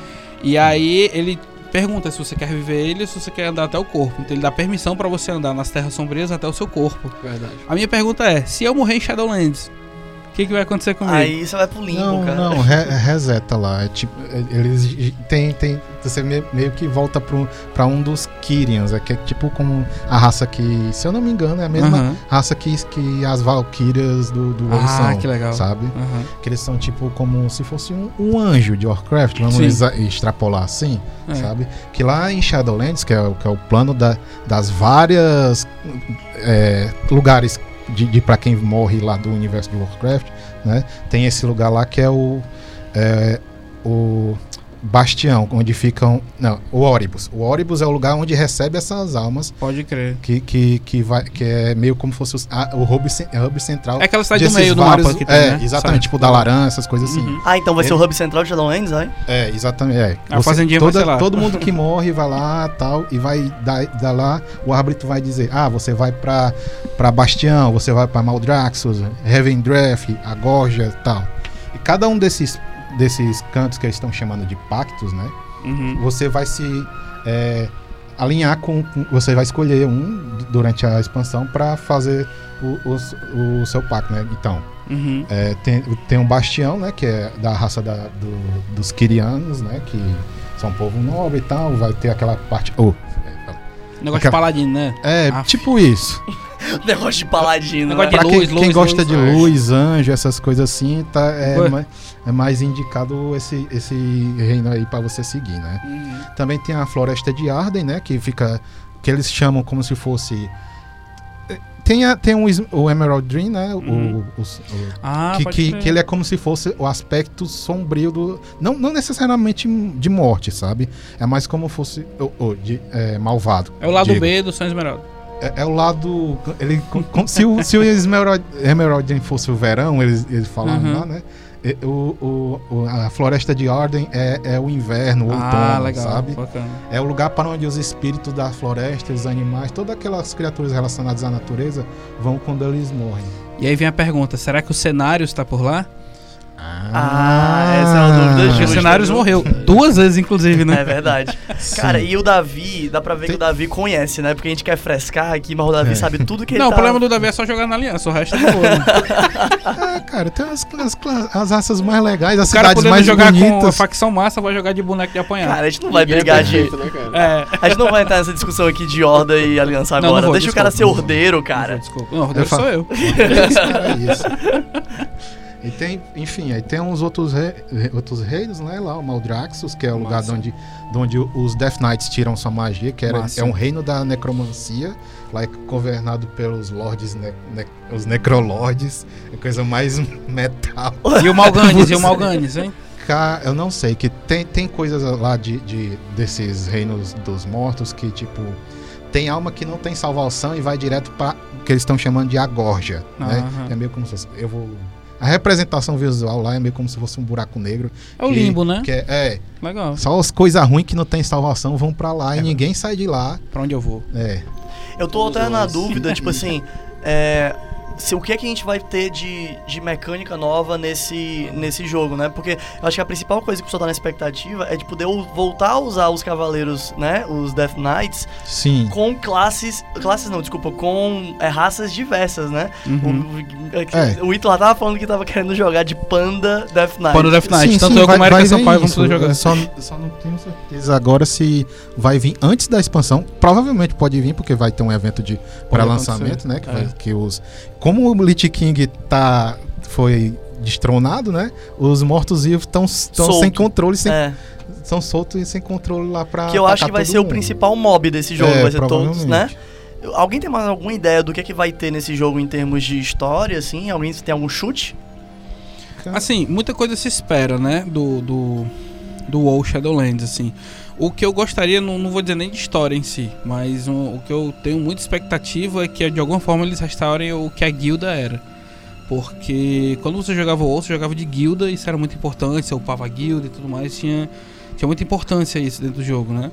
E com essa coisa de que tá todo mundo de novo contra o inimigo comum, mas num território considerado neutro, e aí você vai poder entrar nesse local e essencialmente você vai estar lá muito mais pelo seu alinhamento de caráter do seu personagem, vamos dizer assim, né?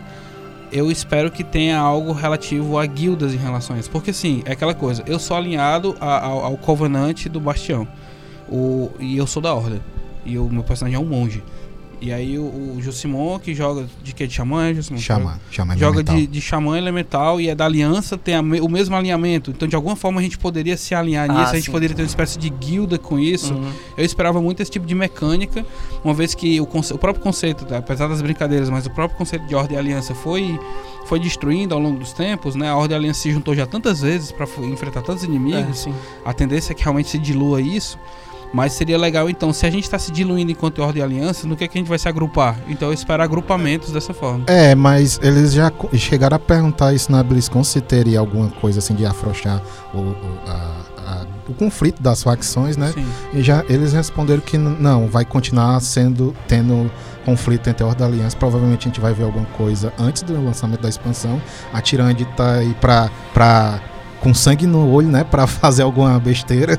E eu, e eu acho que tá certo mesmo, até porque, na minha opinião, a é. última expansão, ela trouxe de novo isso muito forte, sabe? Tipo assim, uhum. fazia muito tempo que essas uhum. ameaças maiores estavam distanciando a gente do lance do, da dualidade, né, da aliança Sim. e da horda. Sim. E agora, é. com essa última expansão, Battle for Azeroth, tipo assim, pra mim, foi aquela coisa de novo de trazer de volta aquele espírito do WoW clássico, do WoW mais antigo, de aqui está aliança e horda e, e os motivos e os motivos dos dois que são justos, no, no entanto, uhum. as maneiras de fazer que são diferentes e por isso que eles se odeiam, eles não se dão bem, porque eles disputam a mesma coisa de maneiras diferentes. É, mas, mas essa é uma, uma, uma, coisa que todo. Acho que boa parte.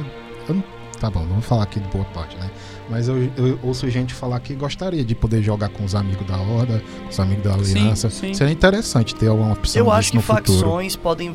Facções, olha, eu acho que guildas podem voltar a existir. Dentro, dentro do WoW chama facção mesmo, de tá. verdade. Tá. Existe essa coisa do, do, do, faccionamento mesmo. Sim, sim. E aí eu realmente esperava ver mecânicas assim, porque o, o Simão, que joga também tem um tempão, né? O, o Miguel também sabe do que, que eu tô falando. Tipo, quando você chegava num canto, você tinha que ficar upando reputação com aquele canto para poder você conseguir a premiação daquele canto de acordo com o que você estava fazendo. Então, tipo, já que eu e o Gil Simão tomam num canto, que aquele canto, ele a gente está nesse canto porque, por causa de um alinhamento mesmo, se existe como o meu personagem pensa daquela forma, acho que nada mais justo seria a gente se juntar e se agrupar e fazer até com que essa busca de reputação aumentasse, por exemplo. Ah, então, sim. ah, eu ganho 50 de reputação se eu fizer só. Se eu fizer com o Jusimão, eu ganho 60. Se eu fizer com o Jusimão e com o Miguel, eu ganho 70. Então, acho que seria legal isso para poder integrar o jogador. Eu esperava muito isso, entendeu? Eu não espero uma grande mecânica no WoW. Eu espero que eles voltem o jogo pros trilhos, porque é um jogo que tá perdendo muito jogador. Sim, sim. Tá verdade. se lascando muito. Tem um, um youtuber muito forte que eu acompanhava, que era o Nobel e ele jogava o WoW e fazia PVE, né? Fazia muita história e tudo mais. E chegou um momento em que ele parou de jogar o WoW. Ele se decepcionou com, com o jogo a ponto de ter parado de jogar. Então, tipo, eu não gostaria que esse tipo de coisa acontecesse. É um jogo que tá fazendo 25 anos, a, a franquia. E o jogo mesmo, que é o World of Warcraft, tá fazendo 15 anos. Então é um jogo super clássico, super irado, que sobreviveu mas que tá velhinho capengando, seria a oportunidade para eles reviverem o, o, o, jogo, não pensando só no viés comercial, mas pensando realmente no viés de interação entre os jogadores. Justo, é, é, eles estão trazendo algumas coisas para tentar trazer novos jogadores, né? Que vem junto com o level squish, né? Para uhum. diminuir aquela cara de que, nossa, eu tenho 120 níveis para upar, agora vai você vai receber o level script para nível 50 quando sair a expansão, para quem está no uhum. nível máximo, né, atual, que é o 120. E daí do 50 você vai upar pro 60 na, na, no Shadowlands, né? Para quem é novato, eles vão criar uma zona nova lá, que eu não lembro o nome agora no momento, mas é tipo como uma instância que, que você vai ficar lá do nível 1 ao 10 e esse mapa vai ser para apresentar todas as mecânicas do jogo, né, para quem é novato e tal. E a partir daí, você vai escolher em qual, qual das expansões você vai querer upar, seja Lich King, Pandaria, a Battle for Azeroth, Legion, aqui você achar. Mais interessante, né? Do 10 até o 50. Aí a partir daí você volta, vai lá para Shadowlands com seus amigos e tal. Então a você expecta... não pode você Hã? não pode é, upar até os 50 em Shadowlands, não, né? Não, não. Entendo. É, a expectativa deles é que isso vai reduzir o tempo de, de, de de jogar, né, tal. Vai, quer dizer, vai acelerar em 70% ah, legal. A, a, a velocidade para o personagem poder upar, né, e, e, e ficar para jogar com os coleguinhas que já estão no endgame, né? né? É, pois é. é. Vocês sabem dizer se eles já anunciaram se vai ter venda de Battle Chest? Eu não, não sei. Tu, tu tá falando de tem colecionador, essas coisas? Não, tipo assim, porque o WoW ele tinha uma característica que ele adquiriu desde o Cataclysm foi o Pandaria, em que você comprava o jogo Cataclysm. por um valor X e depois aquela expansão pelo mesmo valor X. Porque antigamente no, no WoW até o Lich King você comprava um jogo 100 reais, outro jogo 100 reais, outro jogo 100 reais. Aí ficava, tava ficando muito caro. A partir do Cataclismo, não foi, Miguel? Foi, pode Que eles chegaram e disseram assim: se você comprar o jogo por 100 reais, você pode comprar a expansão Cataclismo por 100 reais. Então você gastava 200 em vez de 400 reais. Uhum. E aí você tinha todo o jogo e mais isso aqui. No Battle for Azeroth, que eles fizeram diferente. Eles fizeram que o jogo todo era 120 reais e a expansão era 70 para quem já tinha o jogo completo. Então, tipo, ah. tipo, é um modo de diminuir, porque ainda tem o lance de você pagar mensal, né? É 30 reais eu, por mês. Eu ainda acho que vão fazer a mesma coisa do Battle for Azeroth. Eu acho que Faria vão, sentido. Eu acho que vão continuar sentido. com a mesma estratégia. Uhum. Tem mais alguma coisa, Davi, que tu tá na expectativa que tu queira falar? Tem, tem. Eles vão lançar uma coisa que eles pegaram meio do Final Fantasy. Eita. Eu não sei se é o 14 ou é 15, eu não sei qual, qual que é. É o online? É o online. É o 14, lá. é o Eorzea. Sim, pois é. Que é a torre de Torghast, né? Que é a que eles estão chamando agora. Que essa torre vai ser uma torre. É, tipo roguelike, né? Jogos roguelike, que ela vai. Toda vida que você entrar lá vai mudar, né? E, e vai ser uma aventura de solo ou até quatro jogadores. Tipo a Torre das Provações. Vamos Isso. ver até quando a gente vai. Isso. Puta que pariu. Agora Isso que eu volto a jogar mesmo. Isso vai ser muito eu, bom. Eu tô muito empolgado pra essa coisa. Eu quero ver como é que é.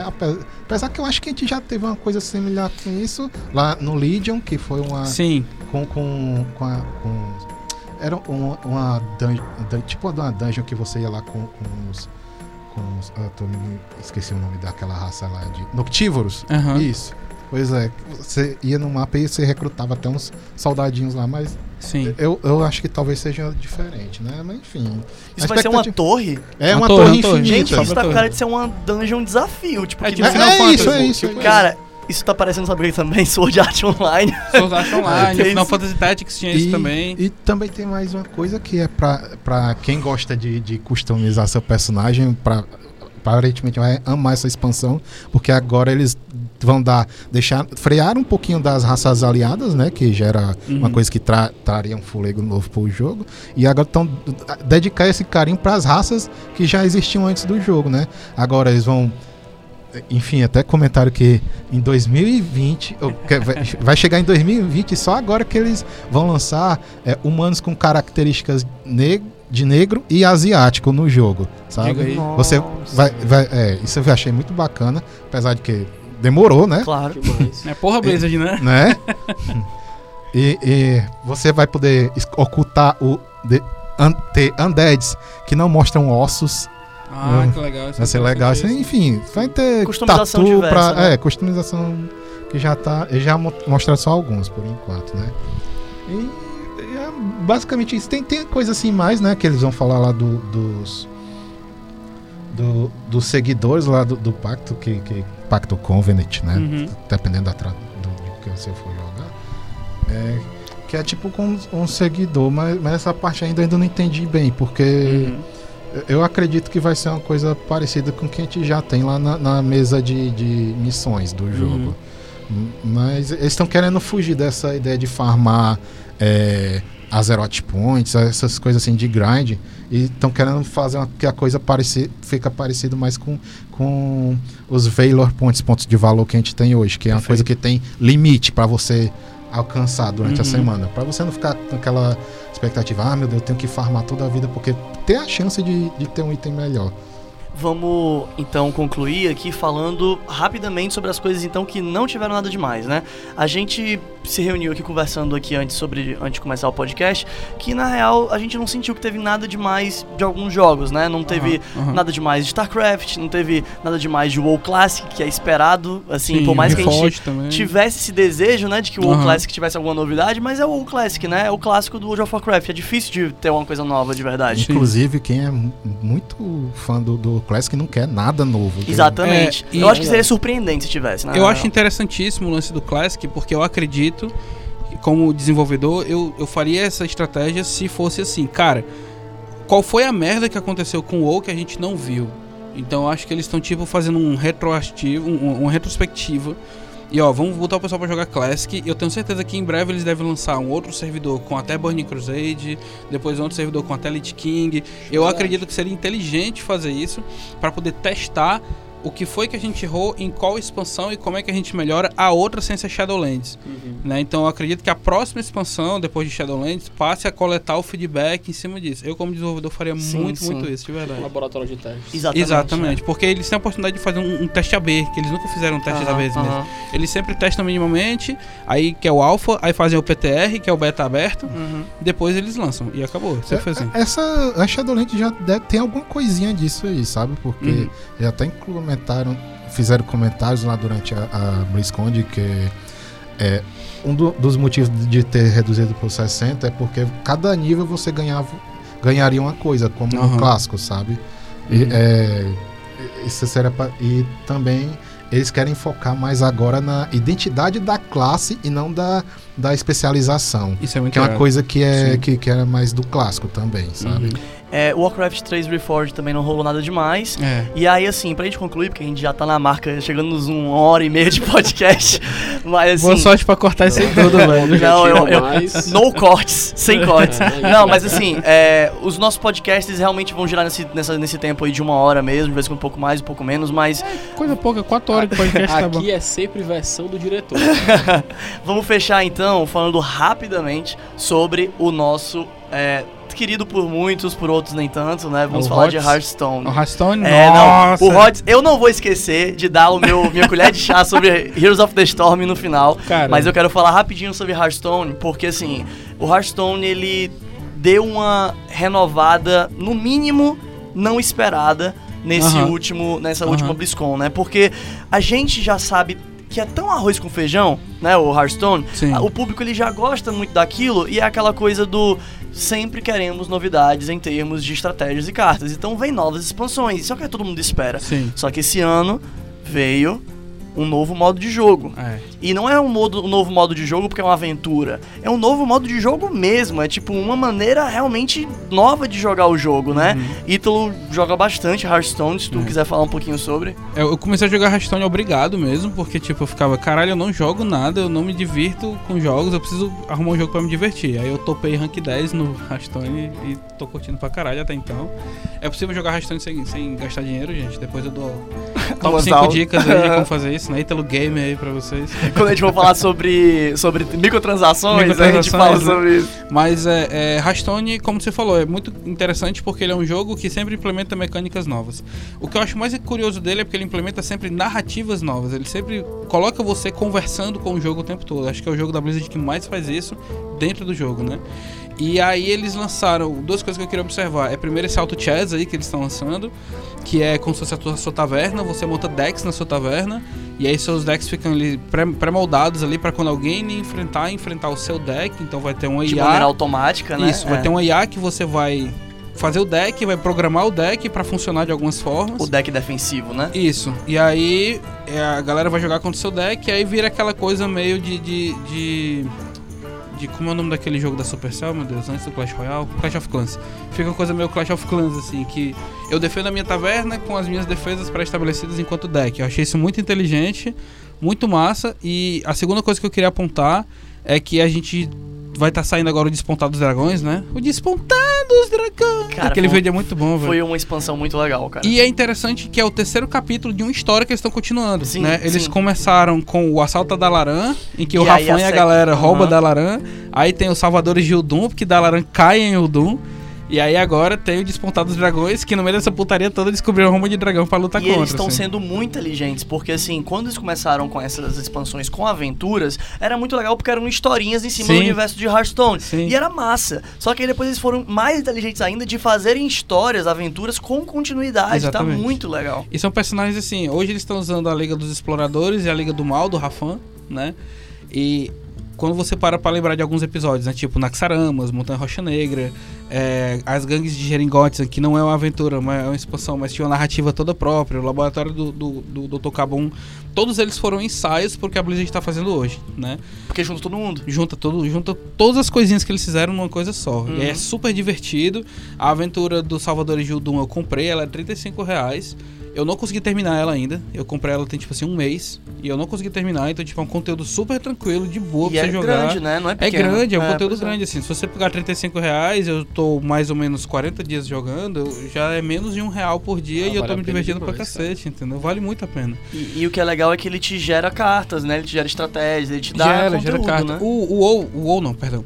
O Hearthstone ele sempre vai ter um problema, que é o problema de qualquer jogo de carta. Que é quando você tem muitas cartas, você tem mais chance de ganhar o jogo, isso é óbvio.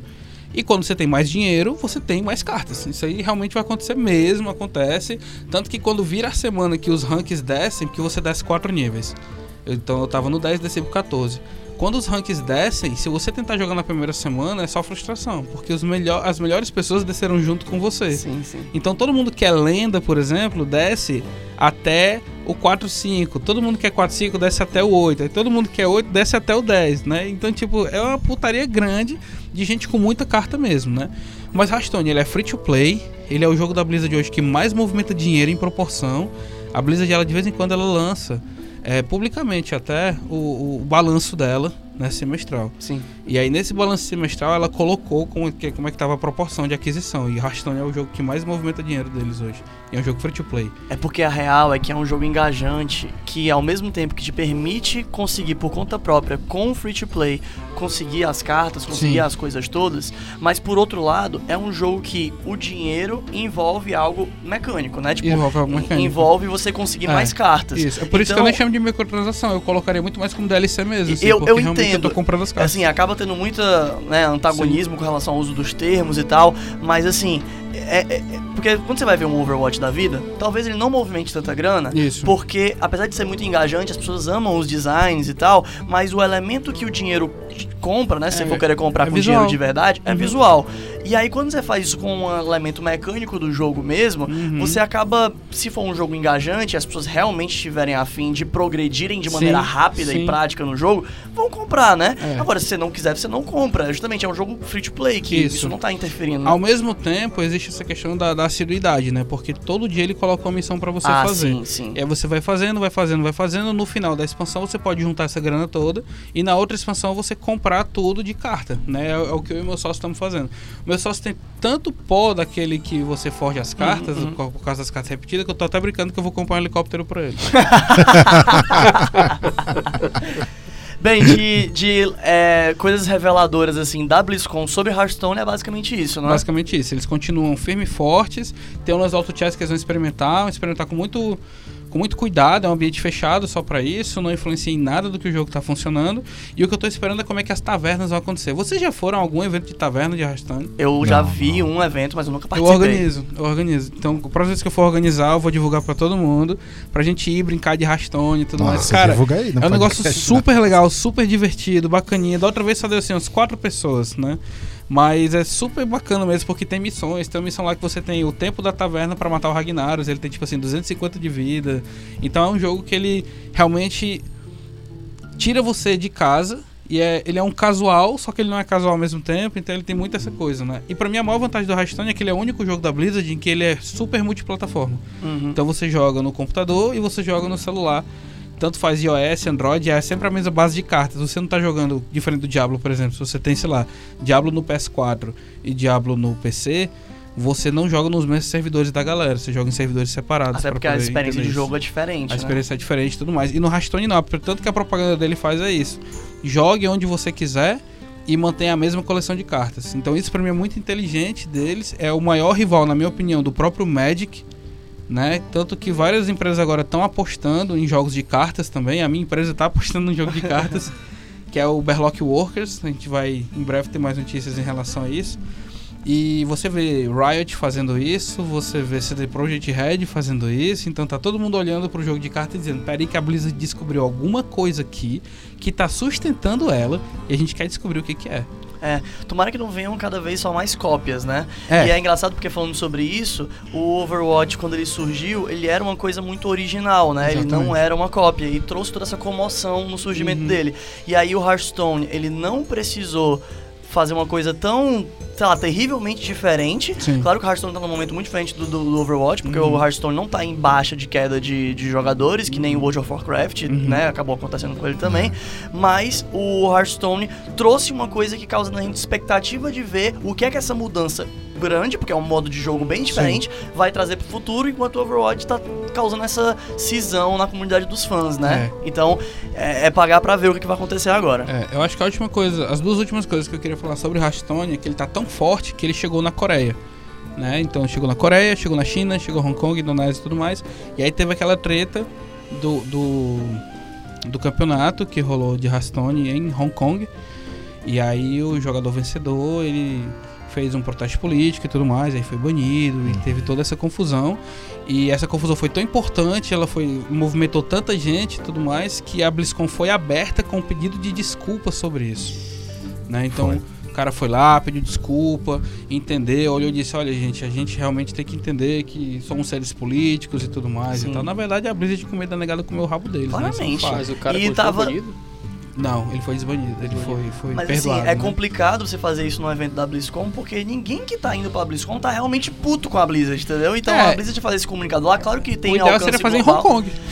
É porque você faz isso, Seria tem aquele alcance né? global, entendeu? Você É. tem o alcance global na BlizzCon, Exato. mas as pessoas que estão ali não vão reagir mal com a Blizzard se É. desculpando. Eles vão tipo assim, uhul, qual, é o- qual é o lance aí? É, ah, legal, bacana, passa o próximo. Exatamente. Tanto é que no próprio evento mesmo teve, teve protesto em si. Aham. Eles chegaram a capturar isso, pelo menos na parte que eu observei, que foi um Hum. garotinho. Inclusive, esse garoto tava até. em Já chegou até a pegar uma câmera de um estádio de, de jogo, não sei qual jogo exatamente, mas Uhum. ele.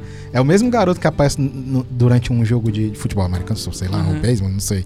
Ele, ele aparece com a- uma camisa de Free Hong Kong e coisa assim. Que Ele, legal. ele apareceu na BlizzCon durante o Q&A do, do Uhum. World of Warcraft pra passar essa mensagem. Até o Taliesin lá do Pois YouTube é. de Warcraft deu opo- oportunidade pra ele falar, Sim. mas n- ah, não teve um impacto que, que a... É, que- eu acho que que- o impacto real seria se fosse lá em Hong Kong mesmo e tudo é. mais, né? Alguma coisa mais em loco. E a última coisa, pra, pra eu não falar tanto, é que a gente teve pela primeira vez uma menina vencendo um campeonato na BlizzCon. Ah, é verdade, isso foi Verdade, muito foda, verdade. cara. Meteu um 3x0 fudido. Nossa. Então, tipo assim, foi lá, não só Tome. ganhou, como atropelou o adversário. Então, bacana, é legal esse reconhecimento. Eu acho que de todas as coisas de esportes que teve nessa BlizzCon, essa foi a mais legal de todas. Um fucking 3x0 em rastão, isso já é difícil fosse muito só. massa, cara. né? E assim, é, é legal você mostrar a força da comunidade como um todo, né? Em toda a sua Uhum. variedade.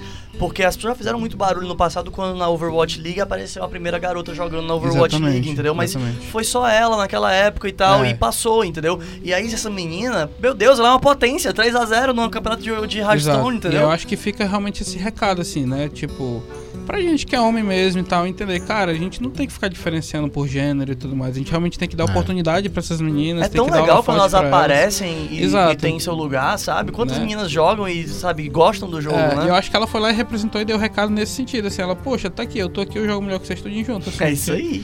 Eu não lembro de um campeonato de Hearthstone na Blizzard ter sido- sido 3x0, assim. Também não. Foi, meteu um 3x0 e foda-se. Eu acho que talvez uma. Eu acho que deve ter, deve ter tido algum baixa, de né? duplas. Eu acho que deve ter tido algum de duplas, ou. Duplas não, né? Grupos, né? Quando Sim, tem, né? sim. Mas eu acho que individual assim nunca vi, não. N- Numa final, assim, eu não lembro. Não, com certeza, no consigo final lembrar, nunca né? vi mesmo. Mas é, é interessante como é um jogo que provoca a comunidade, né? Principalmente o Hearthstone em si, porque tem os encontros, né? Os Sim. encontros Fireside, eles são muito importantes pra isso.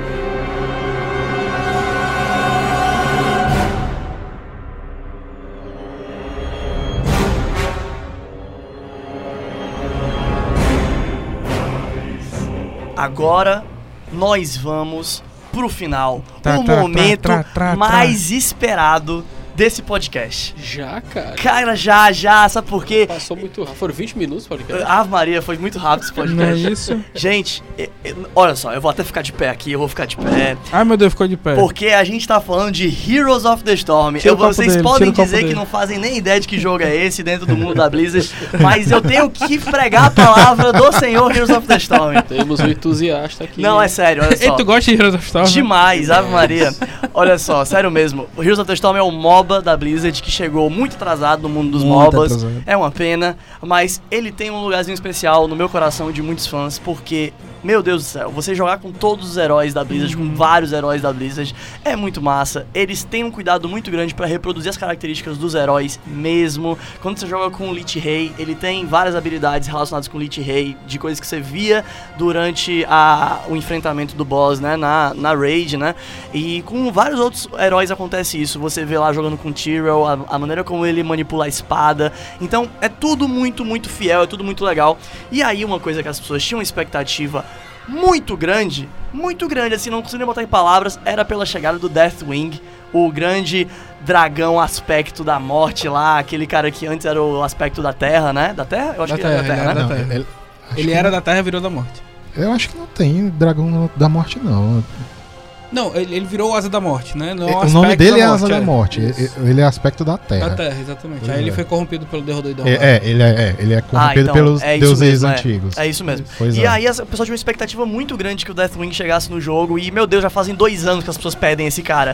e e vocês sabem como é que é jogo de MOBA. Os heróis não vêm tão rápido assim. Deu tempo de chegar a Alex Straza e não veio ele. Então a Alex Straza, como aspecto da vida, veio. Todo mundo ficou, meu Deus, salivando. Meu Deus, eu queria agora que fosse outro dragão, entendeu? E aí finalmente chegou o Deathwing. Ele foi o último aspecto a ser colocado? Não, não, não, não, não. Porque tem a Alexstrasza e tem o Caléquicos, né? Não, não tem. Ou Não, só tem a não. mesmo? Só. É, a coisa mais. Olha só, os dragões que tem Heroes of the Storm tem a Chrome. Isso. É, porque enfim. Mas ela Não, não, é eu- eu falo- aspecto. eu falo não, não é aspecto, é. Uhum. Aí depois de dragão também tem o Hanzo.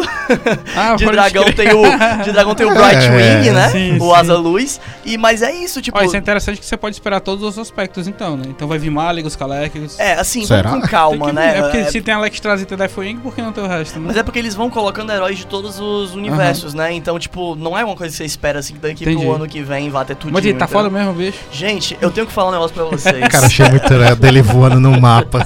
Olha, o, o Miguel, ele viu a minha reação em primeira mão quando ele saiu. Eu, eu saí gritando pelos corredores aqui do jornal, falando disso, que nem um maluco. Eu tenho que dizer pra vocês que, assim, a graça do Heroes of the Storm é que ele é um MOBA muito diferente dos outros. E dentre as Verdade. principais coisas que ele é muito diferente dos outros, são os heróis, são os personagens. Você tem herói que dois amigos têm que jogar juntos pra comandar o mesmo É o herói. Shogal, né? Um Shogal, comanda a perna, é o Shogal. Um comanda a perna e o outro comanda a magia. Então um fica com a as pernas, né, o movimento e ataques físicos de perto. E o outro fica só com magias e o dano mais forte, assim. Isso é muito Você, louco. É muito cara. divertido. você tem um herói que nunca aparece na lane, nunca aparece no, no, no meio da pancadaria Sim. mesmo, que é o Abatu. Ele só fica jogando através de simbionte. Você tem é, três vikings, né, os, os Three Lost Vikings, né, que você joga com cada um numa É lane. Você consegue separar cada sim. um pra uma lane. Um herói que você comanda É o três ao dos mesmo caras, tempo. né, É muito É. louco. Então você cara. joga com um RTS dentro de um MOBA, entendeu? É bizarro, sabe? Você tem muitos heróis muito diferentes em Heroes of the Storm. E o Deathwing não é diferente. Ele é o maior herói em tamanho do jogo até agora. Ele é gigantesco. Ele tem a maior vida do jogo. Ele, ele tem a maior vida do jogo. Ele não é um tanque, ele é um bruiser. E ah, mas ele tinha que ser bruiser mesmo. Faz e, sentido. e o faz que é sentido. mais bizarro é que assim, ele é muito apelão, vou comentar algumas coisas rapidamente aqui, mas assim, é, apesar dele ser apelão, ele tem alguns pontos contra ele. Mas olha só, Aham. olha só. Primeiro, ele é sempre irrefreável. Ou seja, ele nunca pode ser stunado, ele nunca pode receber slow, ele nunca pode ser enraizado. Eu tô imaginando um muradinho assim, não, cara, essa é metade da minha skin. Exatamente. Por outro lado, É ele não pode né? ser bufado de maneira nenhuma pela própria equipe. Ah, pode criar os Então- cenários, né? Exatamente. ele não pode receber cura, ele não pode receber velocidade, ele não Pode pode receber escudo, ele não Pode pode receber nada. Ele não pode receber cura de aliados, ele pode se curar ainda de itens. se Não, é, fez. ele consegue se curar através dos É. globos de regeneração, Sim, sim. que é uma característica do Heroes of the Storm, e ele consegue se curar na fonte curativa e dando base. É. Mas ainda assim são coisas que são muito pontuais, Nossa, acontecem mas- mas muito aí- aos poucos. Ele não é bom em combates longos. Mas isso aí torna extremamente ele jungle, né? Então, ele tem que ser jungle. Então, ele é muito gank, né? Porque É. ele não é bom contra combates longos. Sim. Ele é até um bom solo laner, mas ele não pode ficar dando combate o tempo todo, porque Aham. senão ele vai morrer, entendeu? É, se ele engajar assim. Ele, ele cura na momentos. fonte também? Ele cura na fonte, mas esse que é o lance. Ele não vai. Ah, deixa eu explicar uma coisa Tá. importante sobre Deathwing. Ele tem duas vezes mais dano contra heróis. No entanto, ele tem duas vezes menos dano contra todo o resto. Contra estrutura, contra minion, contra. Contra né? É, contra merce- contra ele. Contra mercenário. contra mercenário ele tem muito menos dano, entendeu? Ah, pode crer. Então, é, tudo que vier pra cima dele, ele apesar de poder ser um solo laner,